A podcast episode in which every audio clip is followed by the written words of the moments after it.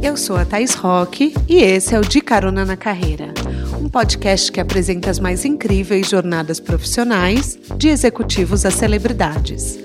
Juntos, nós vamos passear pelos caminhos percorridos por pessoas de sucesso e eu vou te mostrar que o impossível é só uma questão de ponto de vista. Vamos embora?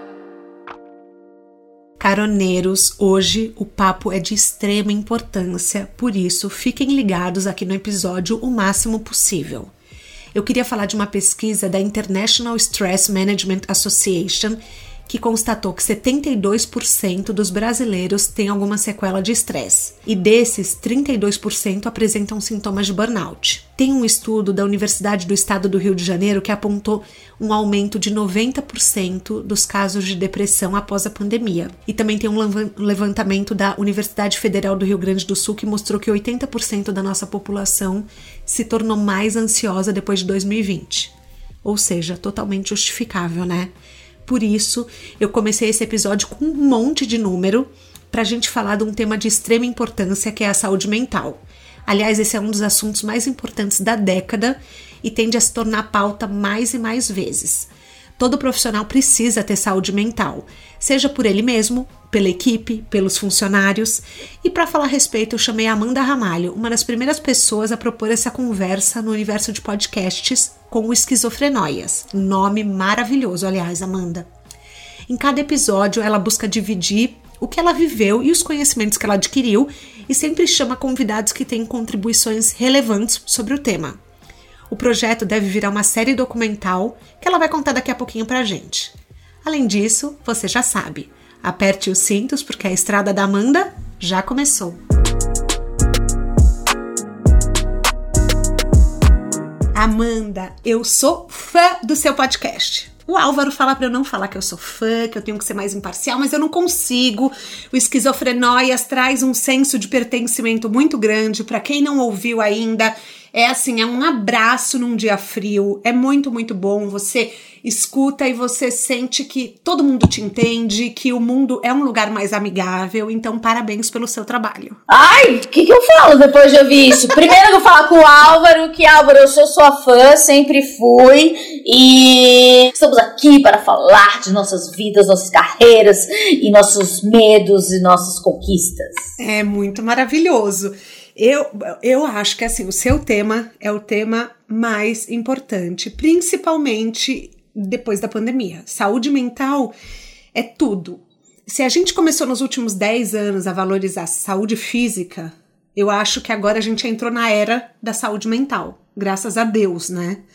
Eu acho que finalmente alguns tabus estão sendo quebrados. Mas você, por trabalhar com esse tema, você ainda acha que as pessoas ficam um pouco sem jeito de falar sobre saúde mental? Como é a sua percepção? Olha, eu acho que a pandemia ela trouxe um, um, um portal assim de interesse, sabe, das pessoas que não se interessavam de ter contato com sofrimento, infelizmente, né? Porque eu não quero que as pessoas sofram, sofram eu não quero que, que ninguém tenha contato com, com novas, novas perspectivas, mas infelizmente sim, a, acelerou. Eu digo que eu tô nesse, nesse meio há, há mais de 20 anos quando eu fui diagnosticada, né? Eu tenho 35, a, com 16 anos eu, eu recebi um diagnóstico e eu comecei né, a, a minha luta, a minha batalha, a minha, a minha jornada com a saúde mental. Hoje, é, a minha convivência com o sofrimento ela é muito mais pacífica e muito mais é, é de uma coisa de, de, aceitação de que é uma coisa é relacionada à saúde que a gente estava falando antes de começar a gravar uhum. e eu percebo que é, nesses 20 anos as coisas tinham é, evoluído pouco mas com a pandemia, elas evoluíram um pouco mais rápido. Eu acho que o interesse foi despertado, né? Mais interesse foi, mais pessoas se interessaram por isso, por, por verem é, situações novas, né? É, ansiedade, medo, né? Porque as, a primeira coisa que aconteceu foi a incerteza, né? E a gente não tem, é, não, e um não tem certeza coletivo, do, né? Sim, e não ter certeza se amanhã você vai ter o seu trabalho, ou amanhã você vai ter um lugar de trabalhar, ou coisas, ou como levar os seus filhos para a escola, ou como dar uma aula para uma criança, ou ficar todo mundo dentro da sua casa, sabe? Coisas assim que, que tiraram o, o nosso amanhã de um jeito que a gente não não tinha tido contato, sabe? Parece que todo. E, e todo mundo sofreu junto, igual você estava falando, o coletivo. Então, acho que isso fez com que as pessoas se interessarem mais, interessassem mais por saúde mental.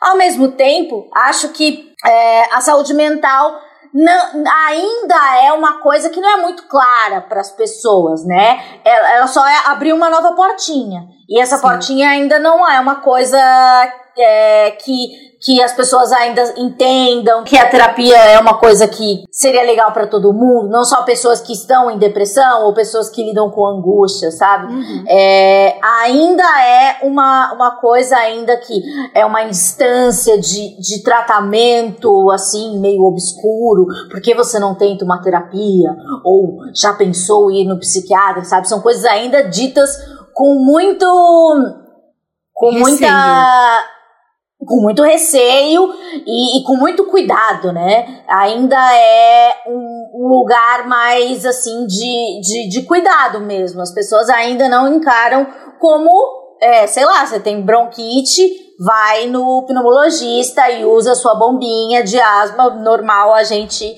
a gente aceita e não, não questiona. É, você consegue controlar sua bronquite só com pensamento positivo ou yoga? Não, a saúde uhum. mental, as pessoas acham que a gente, fazendo uma aula de yoga, a gente vai conseguir se livrar dos pensamentos negativos e vai conseguir vai conseguir passar por isso de um jeito super simples e, e só é, lendo livros de autoajuda. Acho que, que muitas coisas elas são é, paliativas e são é, coisas que podem nos ajudar de uma maneira como uma terapia adjunta, né? Como uma terapia é, como chama, alternativa, sei lá, mas existem casos que são necessários, a grande maioria dos casos são necessários a terapia, você não precisa estar em sofrimento para precisar de, para, para procurar no terapeuta.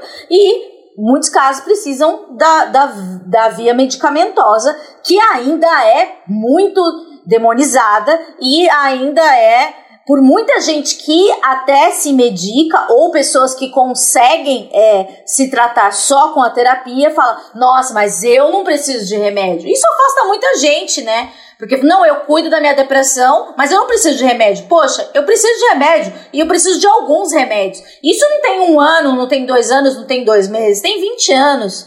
É, é eu isso faz de mim uma propaganda negativa para a saúde mental? Eu acho que não, não. acho que faz uma, uma, uma, propaganda positiva, porque com os meus medicamentos eu consigo fazer as minhas coisas. Eu tenho um podcast, eu tenho um trabalho, é, eu tenho uma vida, eu tenho animais, a minha casa ela é totalmente funcional, a minha Você vida é totalmente funcional. uma vida graças ao diagnóstico Exatamente. e aos medicamentos.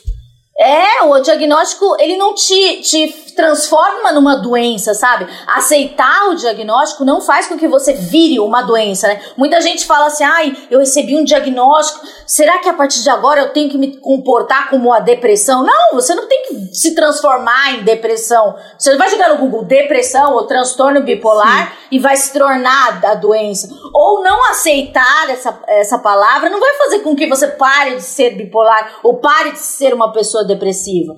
Eu acho que o diagnóstico só faz com que você vi, é, consiga é, entrar numa categoria de pessoas que, é, que faça para que você clareie um pouco, mais ou menos, é, a, a, que grupo você pertence, sabe? E uhum. nada é definitivo. Essas palavras mudam desde que eu comecei, desde que comecei a me tratar. É, no começo, assim, é, eu li as bulas de remédio, hoje eu não leio porque eu não, não enxergo mais. Olha como as coisas mudaram. Não, mas também é... não lê, porque senão, se eu leio, eu tenho todos os sintomas. Exatamente, também não leio por isso. Mas eu lia e, e, eu tomava um remédio muito antigo, porque eu não respondia, eu respondia os tratamentos mais novos, e uhum. lá eles chamavam transtorno bipolar afetivo de psicomaníaco depressivo. Hoje não, esse nome é muito antigo. Sim. Então, amanhã pode ser que, que é, eu não lembro mais o nome do tem um, um encontro do, do, dos, da galera da saúde mental uhum. que eles decidem o nome né,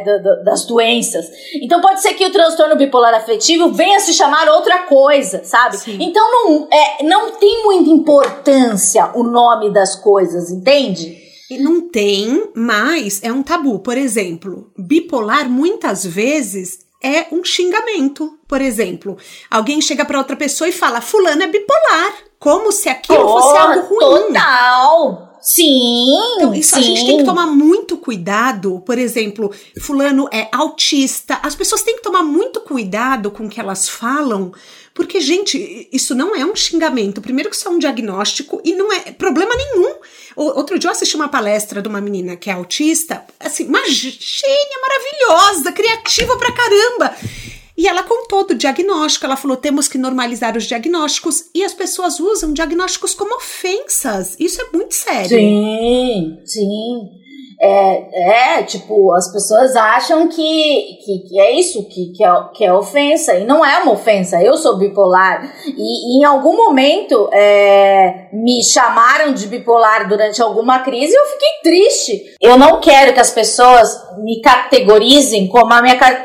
Me, me denominem como a minha característica principal como algo ruim. Eu acho que, que ter ansiedade me deixa muito mais rápida de raciocínio. Então, talvez a ansiedade ela deixa você é, é ela, ela é uma característica também, ela não é só uma sentença, né? Porque as pessoas acham que é uma sentença, que a partir de agora eu sou uma pessoa, a partir de agora que o médico me deu é, esse, essa, esse carimbo, né? Eu sou uma pessoa assim. Não, você não é assim, você sempre foi assim. E a partir de agora você vai ter que lidar com isso de uma maneira como as pessoas lidam como asma ou, ou, ou, diabetes, sabe? A pessoa que tem que tomar insulina, toma insulina e não, não questiona, sabe? A pessoa não, que tem asma, ela não é, é. A pessoa que tem diabetes, ela não é diabetes, sabe? E, e ninguém usa diabetes para xingá-la, né? Exato. E ofendê-la e diminuindo, diminuí-la. Você sabe, eu tenho transtorno alimentar, acho que eu já te contei isso. Uhum. Eu tenho compulsão alimentar, eu trato isso. Há, assim, há pouco tempo, tipo, há dois anos que eu tive o diagnóstico. Sim. Só que antes era uma coisa que era assim: as pessoas chegavam para mim e falavam: deixa cenourinha na geladeira, deixa pepininho na geladeira, deixa alface lavado para você comer. E o transtorno alimentar não é assim, né? Tem um foco Sim. muito emocional que também vem de suprir um vazio, não é qualquer coisa que a pessoa come. E muitas vezes o transtorno para mim, depois que eu recebi o diagnóstico, também servia um pouco como desculpa. Não sei claro. se, se, você entende isso, uhum. mas do tipo assim, ai, é que para mim é mais difícil porque eu tenho transtorno alimentar. Não, porque eu tenho transtorno alimentar. Eu comecei a meio que virar o transtorno, entendeu? Claro. Então, é, é uma coisa que também a gente tem que se desidentificar. A gente não é o, tra o transtorno ou bipolar, ou alimentar, ou de déficit de atenção. A gente não é o transtorno, só que muitas vezes eu também me vi usando como muleta o transtorno para justificar, por exemplo, ah, eu não, tipo, eu não, ah, eu não perco peso, é porque eu tenho transtorno alimentar. E, e não é, gente, uma vez que você recebe um diagnóstico que você tem que tratar, para quem não sabe, você trata com um trio de profissionais, tem que ser um psiquiatra, uma nutricionista e uma psicóloga, os três especializados. Aqui em São Paulo tem o Ambulim, que trata transtornos é, psiquiátricos e alimentares dentro do HC, é gratuito. Então os profissionais eles vão nesse formato e vão te ajudando. E muitas vezes a psicóloga falava para mim: "Isso é o transtorno ou é você?" E eu falava: "Mas eu sou o transtorno". Ela falava: "Não, não é. É, é nossa, isso é, é, eu vou te falar, é um pouco desafiador para mim, sabia? Me, de, me desidentificar. Não sei se faz sentido para você. Faz sentido, eu acho que também é, é também na fase de, de, de aceitação, né? Porque no começo a gente eu também achava, né? Eu fui no Google e coloquei todas as palavras que disseram que eu tinha, né? Falaram que eu tinha ansiedade depressiva. Então eu tinha, tá, ansiedade depressiva. Mas é a, a primeira psiquiatra que eu fui, que ela falou que eu tinha ansiedade depressiva, ela falou uma coisa muito interessante. Ela falou: Existem duas árvores, a da ansiedade e a depressão. Você, eu não posso falar que você tem todos os galhos das duas árvores, mas em algum momento esse, é, alguns galhos da ansiedade e alguns da depressão eles se interseccionam. E no seu caso, é, os seus galhos, da, que, que também derivam da ansiedade, né? Porque compulsão alimentar eles vêm da ansiedade, eles se interseccionam em algum momento com o meu. Então, por isso que às vezes é, essas palavras, os diagnósticos, eles, eles se confundem um pouco, né? Eu, as palavras elas são importantes, né? Mas ao mesmo tempo eles, é, tipo, eu também posso ter, é, é, tem alguns momentos da minha vida que eu tenho compulsão alimentar, sabe? Mas não é, é o, o que norteia a, é, a, as minhas crises de ansiedade. Então, o que faz com que, é, levando, pensando no esquizofrenóias, por, por, mais que eu não tenha todas as, é, todas as, os, eu tenho mais quase 100 episódios, todos os diagnósticos de todos os temas que eu já tratei, o que mais é, faz com que as pessoas se identifiquem é que em algum momento você se identifica com o, o entrevistado sabe? Que nem você falou, ah, é, vou, é, eu tenho transtorno alimentar. Eu lembrei essa semana, antes de ter uma, uma crise de ansiedade, porque é, eu, sou, eu sou muito. Eu, eu dei reunião. E eu tenho uma, uma espécie de fobia de reunião. E daí eu tinha uma reunião importante e eu lembro que tinha tipo meio sanduíche enorme na minha casa. E eu fui na geladeira e comi um sanduíche gelado imenso, assim. E Cobinha eu não sabia porque eu tava comendo aquilo. Eu tava com uma voracidade maluca. Era uma era uma manifestação da minha ansiedade, sabe? E acho que com você deve acontecer com um pouco mais de frequência. Mas, e, então acho que assim, a identificação acontece porque é, é esses diagnósticos e essas, essas coisas da, da, da, cabeça, elas são, elas são tão sutis e nebulosas que elas acabam sendo muito parecidas. Então a gente acaba sendo muito parecido, né? Mesmo sendo diferente. Exato. E eu acho que essa é a beleza do esquizofrenóias, porque você tá em casa, foi o que eu falei no começo do programa. É, é uma coisa que você se sente abraçado. Eu escuto, eu rio, eu me emociono, tem histórias que são assim mais pesadas, tem histórias que são, nossa, de dar muita risada. Então eu, eu gosto muito, recomendo para todo mundo. Mas assim, Amanda, eu tenho uma curiosidade. Como que você saiu de paciente para ativista da saúde mental?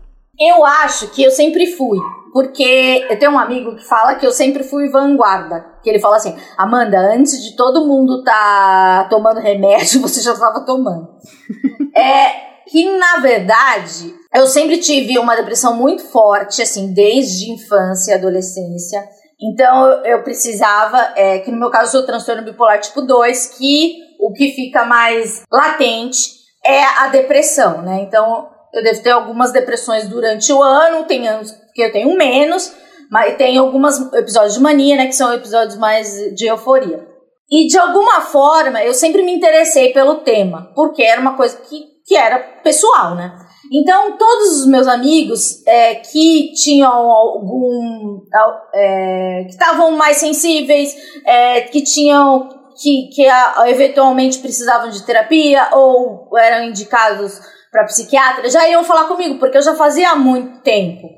Então eu já virava meio uma consultora. Então eu já sabia, e sempre os meus links sempre eram, tipo, eu mandava nos grupos sempre links relacionados a isso. Eu era, eu era a, a que já falava sobre isso, a interessada do tema. E eu sempre gostei. E daí, quando me veio o convite para fazer um podcast, porque foi assim, veio é, a Half Def era uma, é uma produtora de podcast, eles me chamaram porque eles eles precisavam. Era um ano antes daquele primeiro ano do podcast no Brasil. Não lembro que ano que era, sei lá. Acho que uns quatro anos atrás. Eles falaram, meu, a gente precisa ter mais a gente precisa ter mais podcast, a gente queria que você fizesse um aqui e tal. Eu falei, ah, que legal, nem sabia que era podcast direito. Eu conhecia o Nerdcast porque eles mandavam e-mail direto para o Pânico convidar eles. Eu achava que isso era podcast. Daí eu falei, tá, legal, eu gosto de falar, vamos fazer um podcast, mas eu, eu não sei, eu não quero fazer. Eu já tinha um programa de música e já trabalhava com humor, falei, não quero falar de nada que eu já tenha falado. Eu não. Eu vou pensar num tema. Daí eu falei assim, cara, tem um tema que eu gosto, que é saúde mental, que é uma coisa que eu gosto por interesse próprio. E, mas eu não sei se as pessoas se interessariam, porque eu acho que deve ser muito pedante, né? Uma pessoa falando de saúde mental. Uhum. E daí as pessoas se olharam e falaram: Meu, vamos falar disso. Daí eu falei, tá, mas vamos fazer assim. É, vamos fazer tipo 12 episódios, ou 8, não lembro. é, sobre saúde mental. Se não vingar, a gente muda de tema, né? Porque daí seria o meu podcast, né? Daí se fosse outra coisa, a gente falava de decoração, sei lá. Uhum. E daí, no meio, assim, gravando, que nem eu te falei, eu gravava, já, já, já no começo já tinha essa mentalidade de ter bastante gaveta. Tá. Então, já gravando, é, eu já tinha, assim, já gravei uns quatro. Hum, No terceiro, eu já entendi mais ou menos o que era o, o- podcast. Mas ele já não, ele não tava no ar ainda. Tá. Eu botei no ar lá pro quarto, quinto. Quando foi pro ar, tipo, segundo, terceiro, e eu já tava assim, lá no oitavo, eu falei, isso, isso daqui é educação. Eu falei assim, porque esse, isso daqui, eu tô falando com a Amanda de 16 anos, que não sabia onde procurar. Entendeu? Porque eu tinha um e-mail que eu falava, não, mandei e-mails. E as dúvidas eram muito primárias. Porque eu achava, ai, a tonta, eu achava que todo mundo fazia terapia. Sim. Entendeu? Eu achava que todo mundo tomava remédio, todo mundo fazia terapia. Então as pessoas iam ter a mesma conversa que eu achava que eu tinha com meus amigos que já faziam terapia, entendeu? Sim. E o, Então, e assim, o, o seu objetivo, então, no começo, e até hoje, é ajudar quem, quem nunca teve um contato, mas que tem questões. Não, no começo eu achei que eu tava falando com os meus amigos. Nos, Tá. nos três, quatro primeiros episódios. Uhum. Tanto que eu nem, nem gosto desses episódios. E daí depois eu falei, não, eu tenho que ser mais didática. Isso daqui não, não, não é, não é pra mim. Não é pra mim esse episódio, esse programa. E daí, quando eu entendi que era educação, eu falei, esse, esse episódio é, é pra Amanda que não tinha onde procurar e não tinha com quem falar. Porque eu lembro que quando eu, eu cheguei na escola, eu tava no segundo colegial, quando eu cheguei na escola, eu estava tarde, com a minha receita, falando, eu, eu, eu chorando, né? Falei, vou tomar remédio pra cabeça, chorando. E eu sempre chorava, mas aquilo era, era um, um choro diferente. Daí uma amiga minha falou, por que você tá chorando? Eu falei, porque eu vou tomar remédio pra cabeça. Ela falou, mas eu tenho toque e eu tomo fluoxetina. Eu falei, você? E ela não era um estereótipo da pessoa triste, sabe? Ela era Sim. popular, Uhum. ela tinha amigos. Daí eu falei, você? E daí eu me senti pertencente a um grupo. Só que ela era diferente, sabe? Porque eu achava que as- todas as pessoas que tomavam remédio eram tristes. A maior parte do todo tem, majoritariamente, é triste. Eu falei, então não é só triste, tem outras coisas. E daí eu. Daí eu pensei que era pra mim. E daí depois eu entendo, daí eu me apaixono por isso, entendeu? Uhum. Daí eu gosto. Nos primeiros eu não gosto. Entendi. Daí quando eu começo a gostar, eu falo, ah, isso aqui é educação. Então vamos falar com, com, com pessoas que não têm informação nenhuma. Tá. E daí eu penso, daí eu falo, puta, isso é muito legal, porque eu sempre sonhei em ser professora. Entendeu? Jura? Isso que eu daí, ia te perguntar. Juro. O meu sonho é ser pedagoga. O sonho da minha vida. Porque assim, eu sempre falo aqui no podcast que a missão dá sinais. Então, ao longo da vida, a gente vai tendo dicas do que, que a gente tem que fazer. Teve algum momento que você falou, putz, é por esse caminho de ensinar os outros? Meu sonho sempre foi ser professora, porque eu tinha paixão pelas minhas primeiras professoras, paixão mesmo. E meu sonho sempre foi ser professora. Eu caí na comunicação porque eu é, acabei trabalhando na comunicação e daí fui, fiz jornalismo. E daí falei, nunca vou fazer, porque eu também tenho uma coisa, eu sou ansiosa, eu odeio estudar, odeio, odeio. Estudar no sentido ficar parada num, num, num banco, sabe? E então é, é muito, é muito angustiante pra mim prestar atenção numa aula, me dá muita ansiedade. Eu falei, ah, não vou ser professora, qual que a chance, né? Eu vou ter que voltar a estudar, isso me dá angústia, né?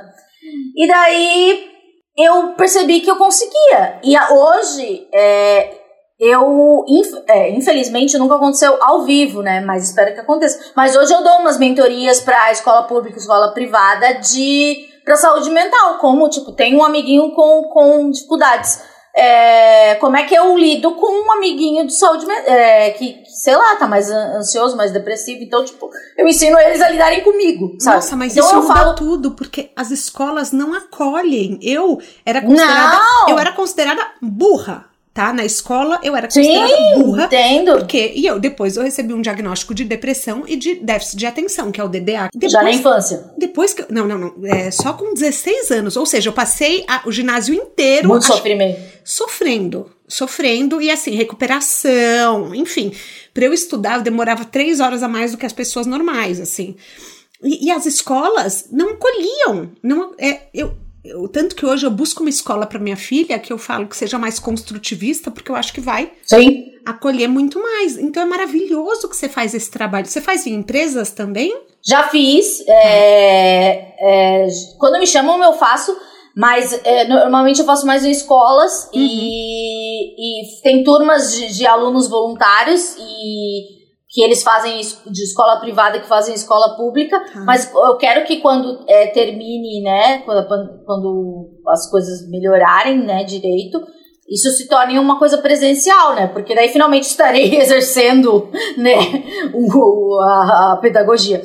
Mas é isso, é, e é muito legal porque tem toda uma troca, né? Porque as, uh, os adolescentes perguntam como, como, é, como lidar, e daí muitos se abrem e falam: Olha, eu acho que eu tenho ansiedade, olha, eu tenho ansiedade, e daí depois eles mandam mensagem para mim, então a gente acaba criando uma relação, então é muito legal. É, então, graças ao podcast, também é, eu consegui essa nova via, né? Que, e, e, e se encaixa isso que você falou, né? que é o sonho e a missão. Então, de, de alguma forma eu consegui, né? Que foi totalmente é, freestyle, né? Uhum. Não foi uma coisa que eu pensei, porque eu não sei planejar nada, porque eu sou muito ansiosa. É, mas é, foi tipo no, tipo as pessoas foram conhecendo uh, e foram me convidando, eu fui aceitando e, e daí eu falei, fui gostando de fazer com, com isso e outras coisas eu não fui gostando de fazer, mas a maioria das coisas eu gosto. Caroneiro, chegou o meu mês favorito do ano. O mês em que a gente renova os votos de esperança e lembra de tantos sonhos que ainda quer realizar. Um deles pode ser abrir um negócio virtual, então eu quero te ajudar com essa parceria que eu fiz. Quando a Nuvem Shop, maior plataforma de e-commerce da América Latina, me procurou, apresentando o projeto para empreendedores, eu me apaixonei logo de cara. Porque eles têm o foco de mostrar o seu negócio para o mundo com a sua cara. Por isso, eles oferecem diversas opções de layout para você encontrar o que mais combina com a identidade da sua marca. E daí, assim, você conquista mais clientes, consegue se conectar com seu público-alvo. E além disso, eles têm uma rede com mais de mil agências certificadas para te ajudar na estratégia de marketing e design. A Nuvem Shop oferece 30 dias gratuitos e isenção de tarifa de vendas durante 90 dias. E para você, meu caroneiro amado, ela oferece um adicional de 25% de desconto na primeira mensalidade da loja virtual. O link exclusivo dessa promoção está no descritivo do episódio e a forma de você acessar o desconto. Mostre ao mundo que você é capaz e crie a sua loja online na Nuvem Shop.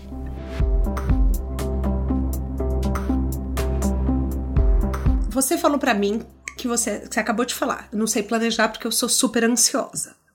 Sim. Só que você tem um case de sucesso na mão. Para quem não sabe, quem tá ouvindo a primeira vez falar do esquizofrenóias, assim, Amanda já foi premiada pelo podcast. Então, Ai, saiu no meio mensagem, você viu como eu sou chique? Saiu no meio mensagem, saiu em vários lugares. Que dica você daria para quem não sabe se planejar, mas quer montar um negócio? Cara, eu vou falar o que eu sei. Exatamente. Faça o que você gosta, que você seja real, que, que, não, que não pareça trabalho, sabe? Porque hoje parece trabalho. No começo não parecia trabalho sabe? Porque tipo assim, já era natural. Eu já já pesquisava esse esse assuntos. Então, é, hoje parece trabalho por quê? Porque eu tenho que organizar minha semana, é, eu preciso fazer reuniões, eu converso com pessoas e preciso fazer contato, etc. Mas no começo é, era tipo eu falando sobre o que eu gostava, procurando entender quem que estava ouvindo. Conhecer a, a partir daí, é, conhecendo a audiência, a partir daí virou um trabalho. Você demorou muito tempo para monetizar o esquizofrenóias? Uh, um ano. O primeiro dinheiro ah, que eu ganhei rápido. levou um ano. A Marina um Santa Helena contou aqui que ela demorou quatro anos para monetizar o Wanda. É porque eles eram de uma outra geração também. Sim, né? era de uma outra. É, é, ela, falou, ela falou: olha, a gente gravava por prazer. Ela falou, porque não dava dinheiro.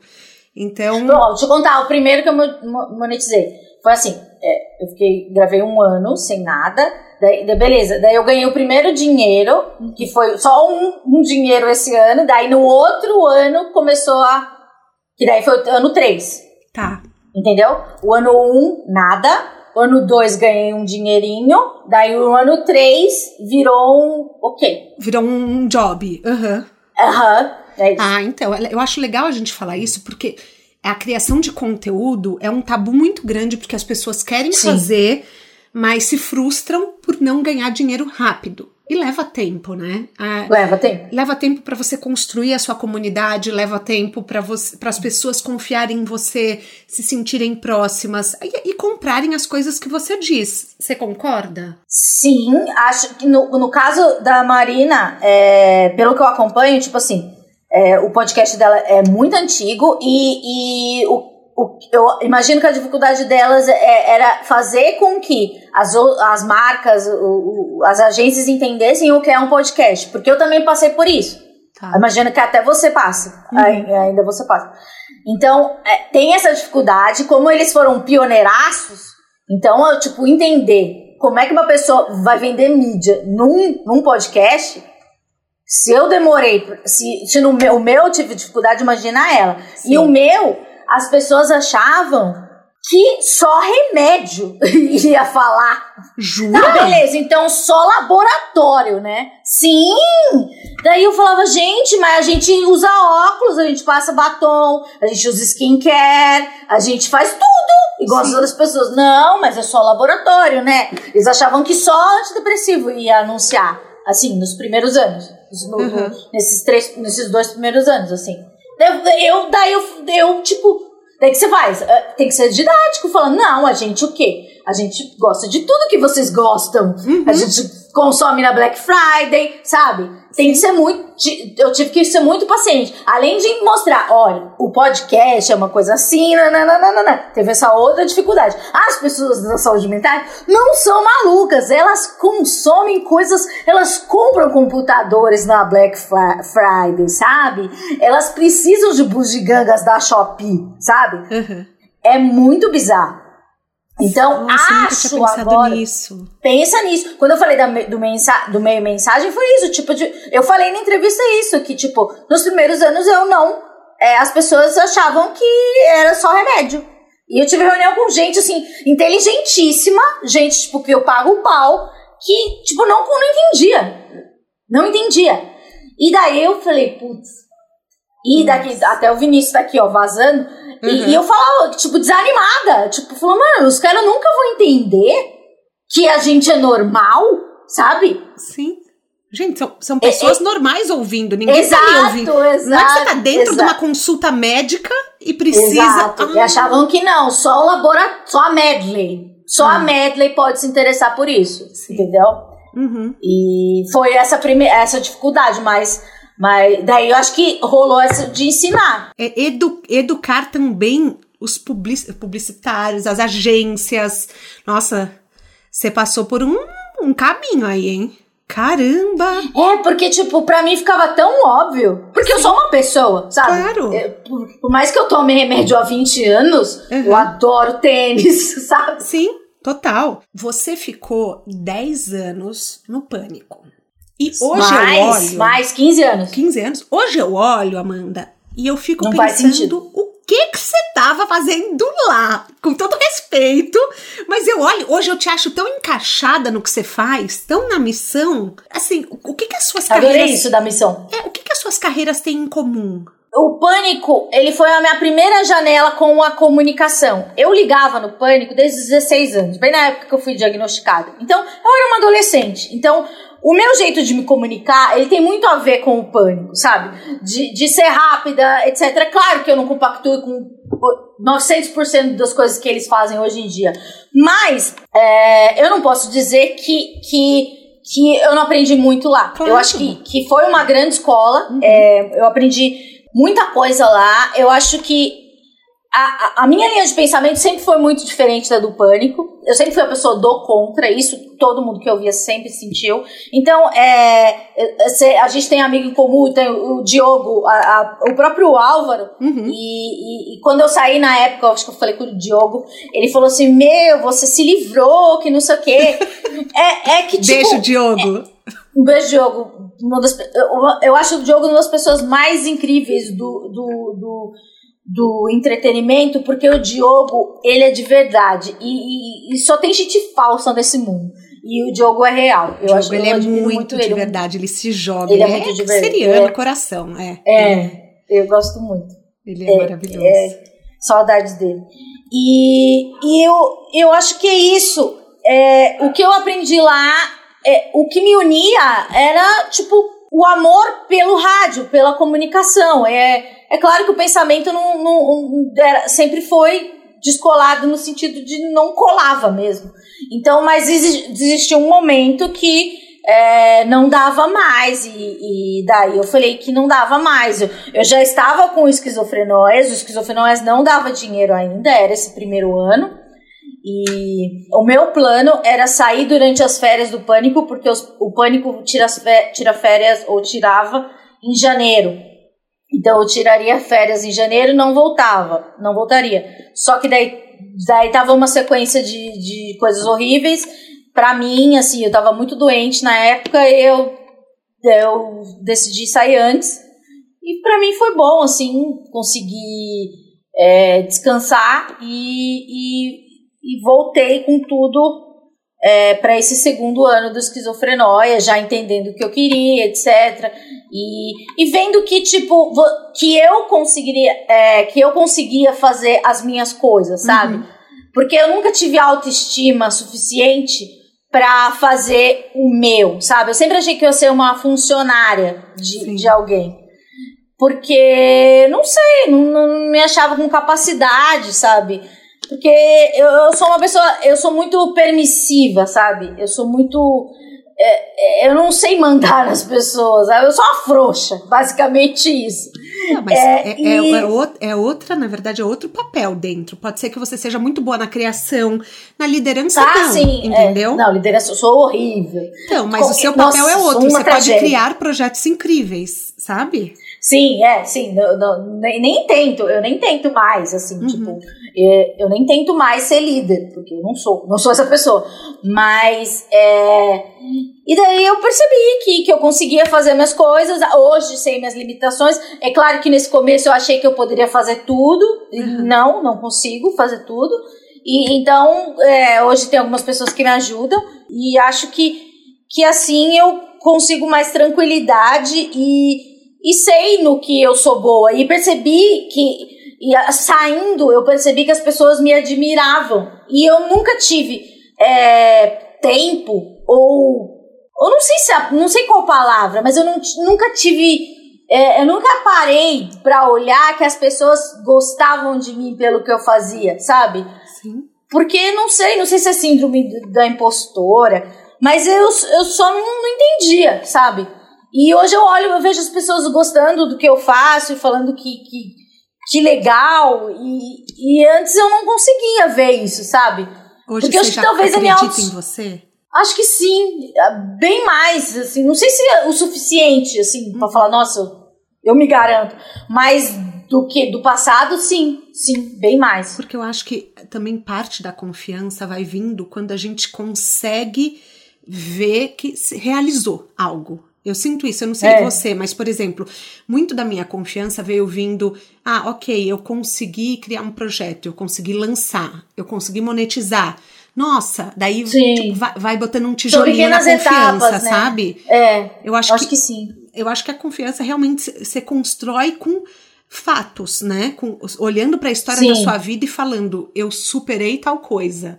E acho que você, você é uma ativista, assim, acima de Sim, tudo. Claro, sou. Você você leva mensagem para muitas pessoas. Talvez você nunca tenha visto que, o quão valoroso isso é. Daí a gente precisou do podcast para te falar isso, né? Para as pessoas chegarem e falarem o quanto que você ajuda. Imagina o tanto de vida que você muda. É, eu recebo bastante mensagem muito Eu imagino. muito, muito positiva, assim, e, e é muito bom, né? Porque uma vez é, uma pessoa me falou, você está falando com a sua galera, e é, é, realmente isso, é com as pessoas, as pessoas que eu, que, que eu toco, são as, as minhas pessoas, sabe? Porque é, eu não me sentia pertencente a nenhum grupo, sabe?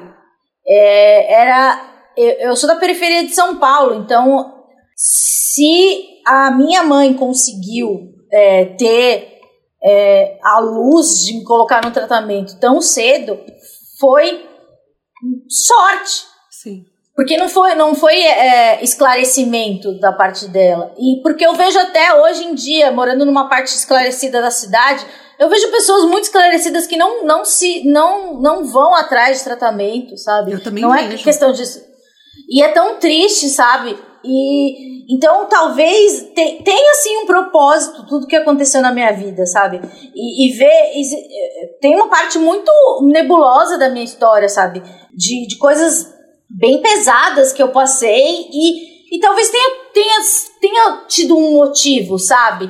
Da, da construção da, da pessoa que eu sou hoje e, e, e coisas que eu aguentei para a pessoa que eu me tornei, sabe? E eu acho que eu.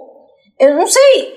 Tem um amigo meu que ele é evangélico, ele falou uma coisa muito bonita. Que ele fala: Amanda, o seu trabalho é dar o testemunho. É isso, eu vou lá e conto a minha história. Sim. E eu, eu faço as outras pessoas contarem as histórias delas.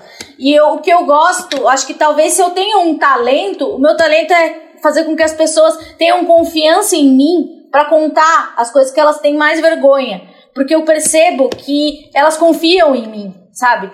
É, existem pessoas que entrevistam as outras que não tiram das pessoas o que eu consigo tirar. Mas como eu chego totalmente falando, totalmente vulnerável, falando, cara, a minha história é a mesma coisa que a sua, então você pode contar comigo. Quando você fala de alguma coisa que eu já passei um 0,3%, você tem a confiança de falar comigo. Aqui você tem um, uma amiga, você tem alguma coisa. É, Mas você sabe, Amanda, eu acho você que pode contar. a gente não consegue tirar ninguém do fundo do poço se a gente não esteve lá. Eu tenho essa teoria.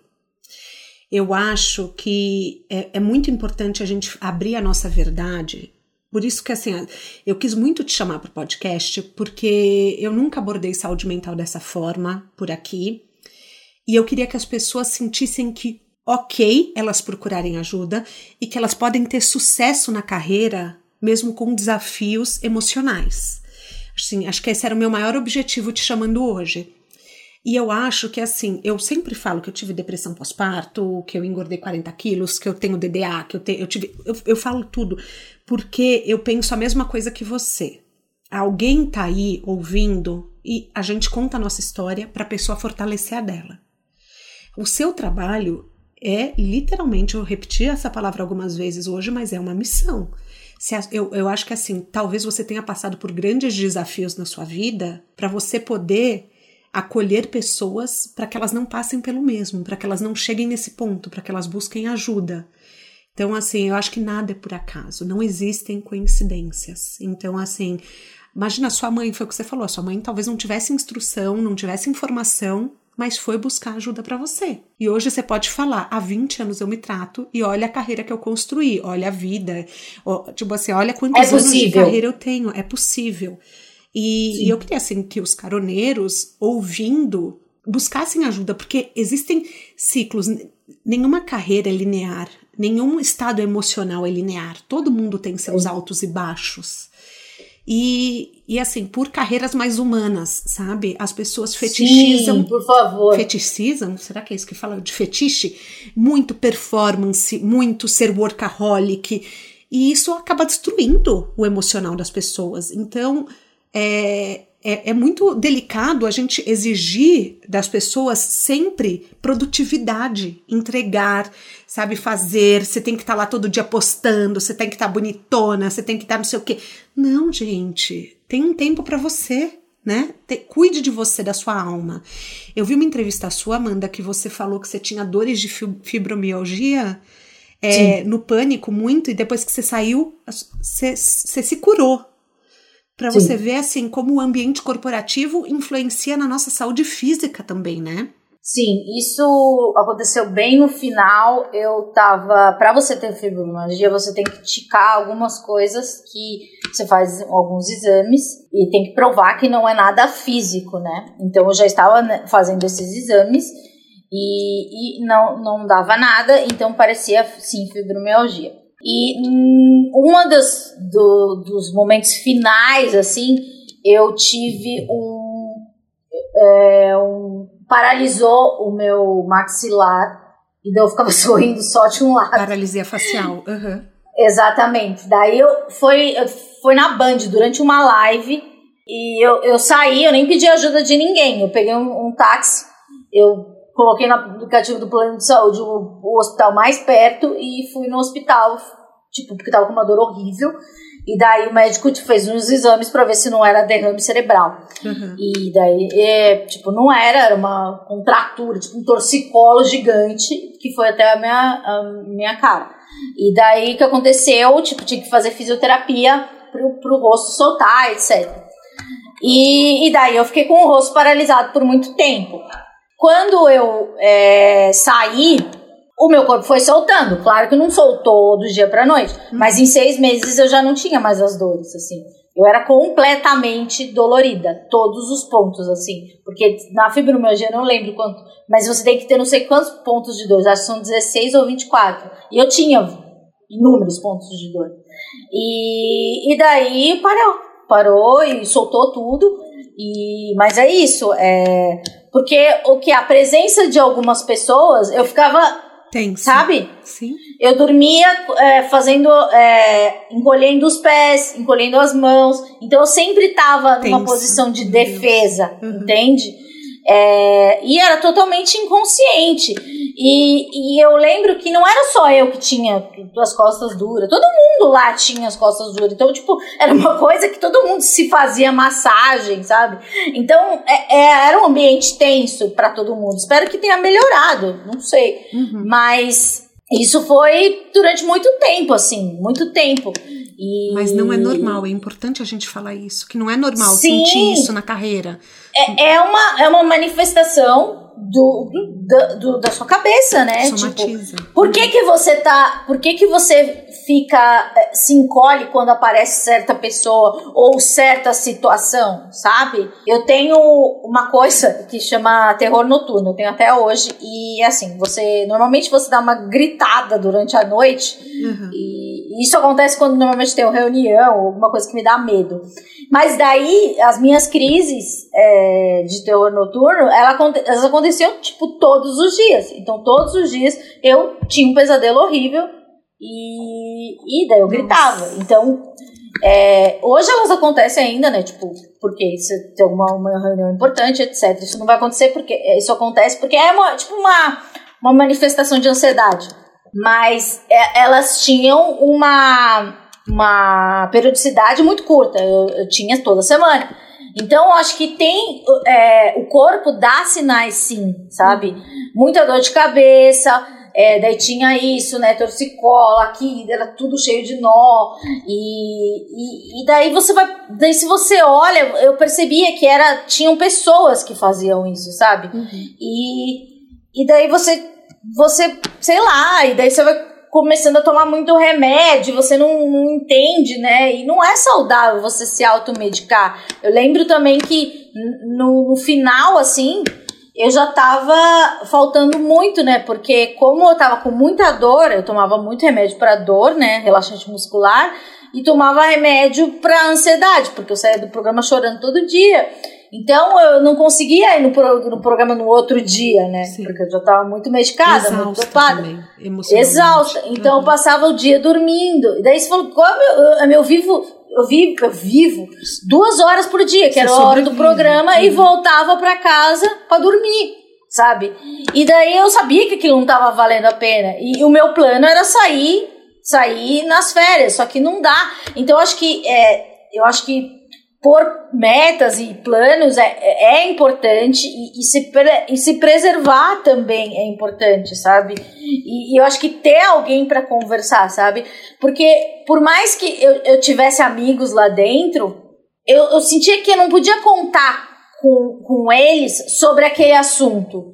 E eu também, eu, eu acho que isso é uma, um erro meu, que eu, eu ainda sou assim, eu não, não consigo ser a, a pessoa que reclama, sabe? Sei. Por exemplo, pro amigo, eu faço terapia, então normalmente eu vou reclamar pro meu terapeuta. Mas se eu tô com muito problema, eu não consigo, sabe? Eu, eu, eu internalizo tudo aquilo. Então Como isso você desabafa, vai tudo pra então? dentro. Como você extravasa? Eu choro! eu choro, eu grito, eu Sim. sonho e grito. Mas eu não, não sou uma pessoa que, que eu fico em silêncio, eu não sou uma pessoa que fala. Então é um erro meu, acho que se eu pudesse dar um conselho para as pessoas que estão ouvindo, falem, não, não façam como eu, falem com alguém, é, não sei se, se do, do ambiente corporativo ou, ou fora, ou alguém da sua família, ou, ou algum amigo, mas assim, eu percebo que o, porque o, o que eu faço é assim, por exemplo, se eu tô com muito problema, é o que eu faço. É, esse, é- eu sou peixes, né? O que eu faço? Eu pego e faço, vo- eu peço, eu pergunto como você tá. Daí você tem um problema, eu fico ouvindo o seu problema pra esquecer o meu. Entendi. Entendeu? Entendi. Essa é minha técnica. Mas não é nada saudável, tá, gente? Não façam A- isso. Até nessa hora Mas- você quer ajudar as pessoas. Ai, porque daí é mais fácil lidar com o dos outros do que com o meu, né? É, às vezes a gente olha pro outro pra não olhar pra si. É, as pessoas não sabiam o que estava acontecendo. Porque por culpa minha eu não falava, sabe? Mas Quem vai saber que eu tô sofrendo?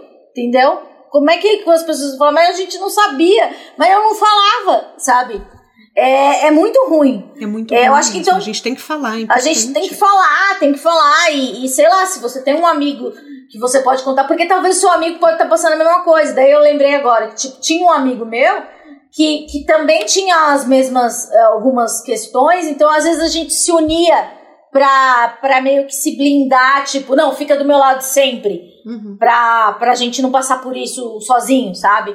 sim. Mas, assim, tô falando de um ambiente extremamente tóxico, assim, tipo, no limite de uma relação, assim, que, que não existia mais limite, sabe? Mas Tipo, muita gente pode estar passando por isso no ambiente corporativo e Sim. tá te ouvindo. É um aconchego. É assim, nossa. é- Então tudo isso é o meu trabalho. Então, assim, eu acho que É. é, importante Tipo, fugir falar. de pessoa no elevador era esse nível. Sim. Sim, é, De- é, de é pânico. né? é, é uma coisa que, tipo, você começa a ficar desesperada, né? Eu te entendo. É. Nossa, te... Olha, te falar uma coisa que é, te- tem a ver com isso. É, eu não faço terapia cognitiva comportamental, mas por seis meses eu fiz terapia cognitiva comportamental. é Pra muito quem não sabe, é uma alimentar, viu? É a Sim, mais eu fiz, efetiva o- eu fiz uma para compulsão com uma nutricionista cognitiva comportamental Tá. por a compulsão por um tempo. Mas para isso de trabalho, eu tive uma fobia de um certo chefe por um tempo.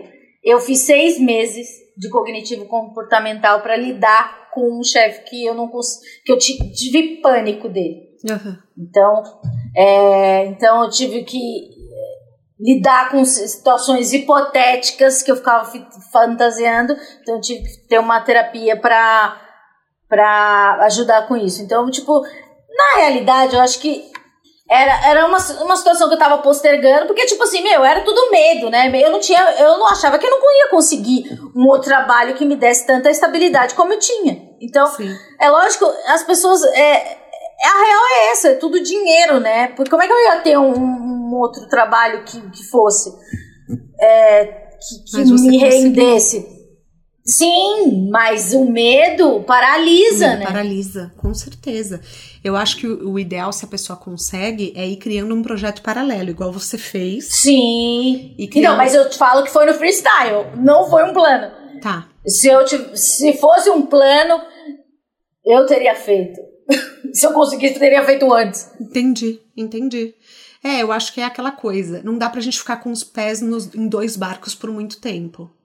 Mas, Sim. enquanto constrói um, acaba. E, eu acho que isso também te, é, te impulsionou a monetizar e, de repente, a se dedicar mais ao esquizofrenóia. Será que não? Eu comecei a aprender a fazer coisas que eu não sabia. Uhum. Porque é, lá eu tinha um conforto absurdo de, de que era tudo feito pra mim. Eu só chegava e fazia as coisas. Hoje eu tenho uma noção muito maior de como as coisas são feitas, sabe? Uhum. De, de, de, de venda e de, de, de, mercado, do que as pessoas precisam, do que as pessoas querem, do que é o meu produto. Antes, eu, tipo assim, existia um produto, eu trabalhava no produto e ganhava o meu salário vindo daquele produto. Eu não trabalhava pelo por eles, sabe? Uhum. Tipo, eu fazia parte deles, né? Eu sou uma funcionária, não, não, eu não precisava de, de, de muito, muito envolvimento, né? Apesar de estar muito envolvida emocionalmente. Emocionalmente, é. Tipo, tudo bem, você não dedicava a sua parte estratégica, mas a sua saúde você estava toda dando lá. Né? Vamos uhum. combinar. Caroneiros, quando eu era pequena, nossa, eu lembro muito da minha mãe ter crises de enxaqueca. Ela tinha que ficar num quarto escuro, não conseguia nem ir trabalhar. Por isso, quando a Doril me procurou, pedindo para fazer um alerta sobre a seriedade da enxaqueca, eu me conectei na hora. Porque assim, não é frescura. É uma doença que atinge mais de 30 milhões de brasileiros. Costuma provocar dores latejantes, acompanha náusea, vômito, intolerância à luz, a som, a cheiro. Em casos graves, as pessoas não conseguem nem ter uma rotina normal. Elas ficam até quase 72 horas com crise. O que, que ajuda a prevenir a enxaqueca? Adoção de hábitos saudáveis, como relaxamento, atividades físicas regulares, alimentação equilibrada, ter um sono bom. Ou seja, caroneiros, nada de virar à noite no empreendedorismo, hein? Quando ela chega, no entanto, tem muitas opções de tratamento e você sempre tem que decidir com o seu médico qual que é a melhor. Uma que está no coração do brasileiro é a Doril enxaqueca, que é mais que uma, é dupla ação contra a dor já que é ação analgésica e anti-inflamatória. E para os caroneiros, eles estão disponibilizando 10% de desconto para os produtos da família Doril Enxaqueca e o link está no descritivo do podcast com o cupom Doril Enxaqueca.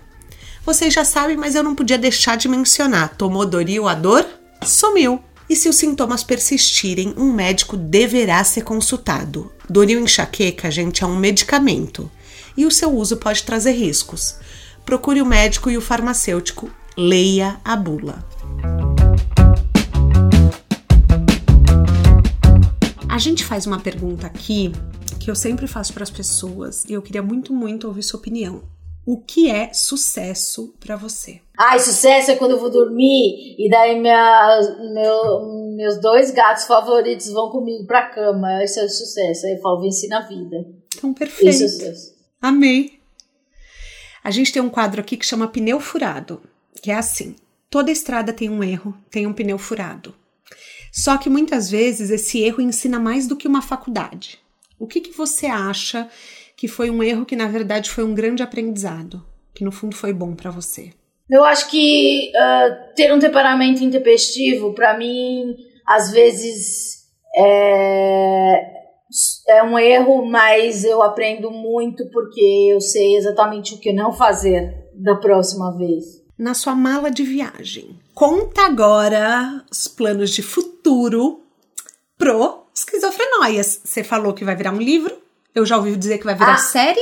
Sim. Conta tudo, ah, gente. Livro, ah. Depois aqui eu tenho uma reunião do livro. É... Não falta, hein? Porque livro... eu já li que você faltou ah. em uma, uma vez. Ah, é verdade. Faltei porque eu tive uma crise de pânico. É, uh, o livro, é, ele já está escrito, e daí a gente vai ver os próximos passos agora. É, acho que deve sair o ano que vem. Acho que o que no que máximo falta segundo semestre. Eu vou ver agora. Não, não, mas tem, tem editora. Tem editora, editora Planeta. Tá. Já tá tudo certinho. Ah, é, e a série também, ela já deu uma avançada, porque ela estava bem parada com o negócio da, da pandemia, mas ela deu uma, um pulo agora bem considerável. E também acho que deve sair no máximo no segundo semestre. E é, é sobre é sobre isso, é sobre isso, tá tudo bem. É sobre saúde mental e de uma maneira leve, do mesmo, do mesmo jeito que a gente é, falou aqui, uhum. de uma maneira leve, natural, levemente didática também. E vai ter animação, vai ter. Vai ser um negócio bem feito, assim. Que. Eu tô com muito orgulho. E, e é uma coisa que também que eu, tipo, não sabia que eu sabia fazer, sabe? Que eu saberia fazer um projeto que, que ele fizesse, faria sentido. E ele faz sentido. Parabéns. E as pessoas gostam. Muito obrigada. Muito. E é isso. Espero que as pessoas gostem e, e que ajude pessoas e, e que dê tudo certo. E não só as farmácias se interessem. Porque agora esse é um novo desafio, né? Sim. Um livro, um filme, ou um TED Talk, um documentário que mudaram sua vida, não precisa ser sobre carreira. Ai, gente, que difícil. Pera. Então, eu vou indicar, enquanto isso, o Modern Love, da Amazon Prime, Ah, que tem um episódio com a Anne Hathaway em que ela é bipolar. Eu acho legal a gente falar disso por saúde mental, porque Ah, nesse episódio ela sei. mostra é, como é uma pessoa até receber um diagnóstico e se tratar. Então fica a dica para quem não assistiu, assista. É muito lindo e muito emocionante. Vou indicar uma série que passa na HBO que chama Em Terapia, que, que é de uma. O que acontece com a terapeuta quando a gente não tá na terapia, na- nos intervalos, etc. Tem uma versão brasileira que é sessão de terapia com o Celton Mello. Tá. E tem as primeiras, as primeiras temporadas, ele é o diretor, mas nas últimas ele é o terapeuta. Uhum. E daí tem a versão israelense, que eu acho que é a original, e daí tem, tem a americana, que era um terapeuta e agora é uma terapeuta mulher, essa última. Ah, então, tinha Então, uma que chamava bastante- In Treatment. Não tinha? Que era Eu com, acho que é essa. que era com um cara, um terapeuta, e daí cada dia da semana era uma pessoa. Sim, E exatamente. que daí tem uma pessoa que ele tem um caso com a pessoa, que a pessoa fica apaixonada por ele. É esse? Sim. Aham, só que agora é uma terapeuta, Ah, é uma tá. mulher. Ah, tá. que é nova. E Entendi, agora é. Então veja, é da HBO essa. A gente chega ao fim da nossa carona. Eu queria te agradecer muito, muito, muito, muito, porque pela primeira vez eu trouxe para o podcast um tema tão importante quanto a saúde mental e a gente falou um pouco sobre carreira. Eu sou muito fã do seu trabalho. Eu acho que você realmente assim não passou por tudo por acaso. Então, se algum dia você olhou para sua jornada como um peso, saiba que foi muito para ajudar outras pessoas. Parabéns. Parabéns de verdade. Eu tenho certeza que com certeza, assim, tenho certeza que alguém ajudou. Hoje a gente ajudou alguém a se sentir mais em casa. Ah, vamos falar suas redes sociais. Pode, podem entrar nas minhas redes sociais, Amanda Ramalho no Instagram, no Twitter é Amanda Ramalhos com S. Eu também tenho outro podcast de música que chama Chá das 420 Músicas, tem versão vídeo, tem o meu canal, Amanda Ramalho. E, e também tem o Instagram do, do Esquizofrenóias, que é Esquizofrenóias. É isso. Perfeito, eu vou colocar todos os links no descritivo do podcast, é só vocês acessarem. O De Carona na Carreira tem a consultoria de conteúdo do Álvaro Leme, a supervisão do José Newton Fonseca, a sonoplastia edição do Felipe Dantas e a identidade visual do João Magarin. Todas as dicas que a gente abordou até aqui estão no descritivo da plataforma. Bora lá no Instagram falar mais sobre o episódio de hoje. A gente volta na próxima semana com mais um De Carona na Carreira. Um beijo grande.